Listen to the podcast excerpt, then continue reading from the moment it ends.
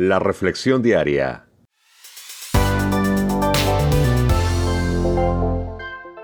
Juan Guillén. La vida de Daniel, fe y liderazgo en acción. Daniel capítulo 6 versos 16 al 28. ¡Wow! Aquí está el desenlace de esta historia. Y dime tú, ya que hemos estado leyendo el libro de Daniel, ¿te acuerdas de un caso similar? ¿Te acuerdas de lo que ocurre cuando frente a un líder sale un destello de la gloria de Dios? ¿Te puedes imaginar que la oración nuestra, tuya y mía, diaria, sea, permíteme Señor ver tu gloria en este día?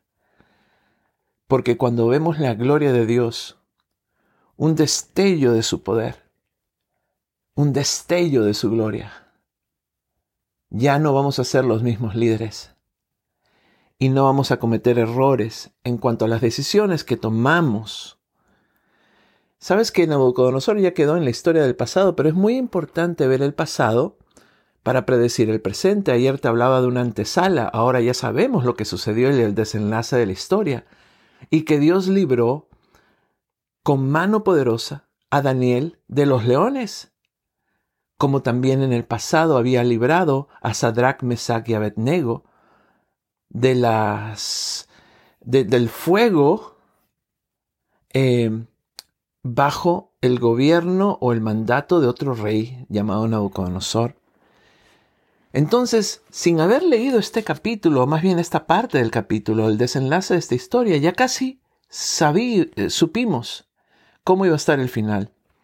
¿Por qué? Porque cuando recordamos a Nabucodonosor, por ejemplo, él nos proporciona un gran ejemplo de un líder con una pasión muy fuerte que estaba seriamente mal dirigida, una pasión mal dirigida, mal colocada, mal encaminada nos aporta un ejemplo incluso mejor también de lo que ocurre cuando un hombre está cara a cara con la majestad de Dios, del Dios viviente, del Dios verdadero.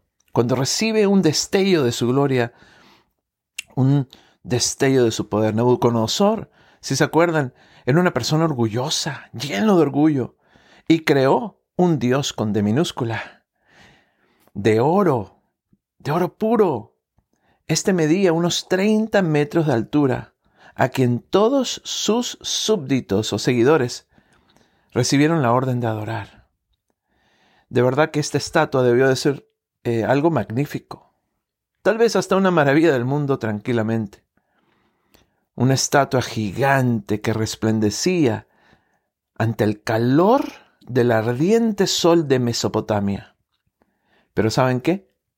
Era solo una estatua por más que le llames Dios, era un Dios con D minúscula. No era el Dios verdadero.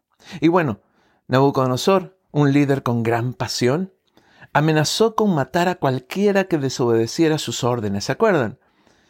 Y cuando tres de los servidores de Dios rehusaron postrarse, porque eran personas de carácter y determinados, y alinearon su corazón al corazón de Dios, ellos rehusaron postrarse ante cualquier otro diosito.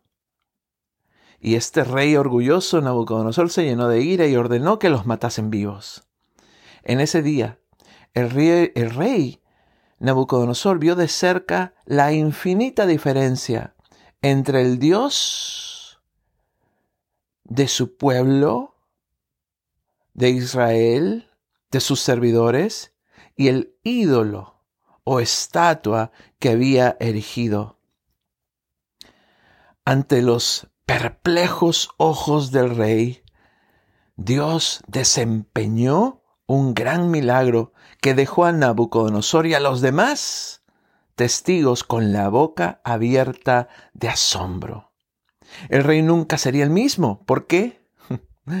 Porque vio un destello de la gloria de Dios. Se volvió de su ídolo hecho por manos de hombres, al Dios cuyo pueblo antes él mismo había perseguido, cuya casa de Dios había destruido, cuya ciudad había traído a ruinas. Este mismo rey, después de tener un encuentro personal con el poder de Dios, alabó al Señor y demandó que ahora sí todos sus súbditos solo adorasen al Dios de Sadrach, Mesach y Abednego, al Dios de Daniel. Los buenos líderes, los líderes que Dios quiere, líderes de carácter, líderes de palabra y de hecho, líderes que buscamos alinear nuestro corazón al Señor, los buenos líderes, deberíamos de pedir al Señor con más regularidad que nos muestre regularmente destellos de su gran poder y gloria. ¿Por qué?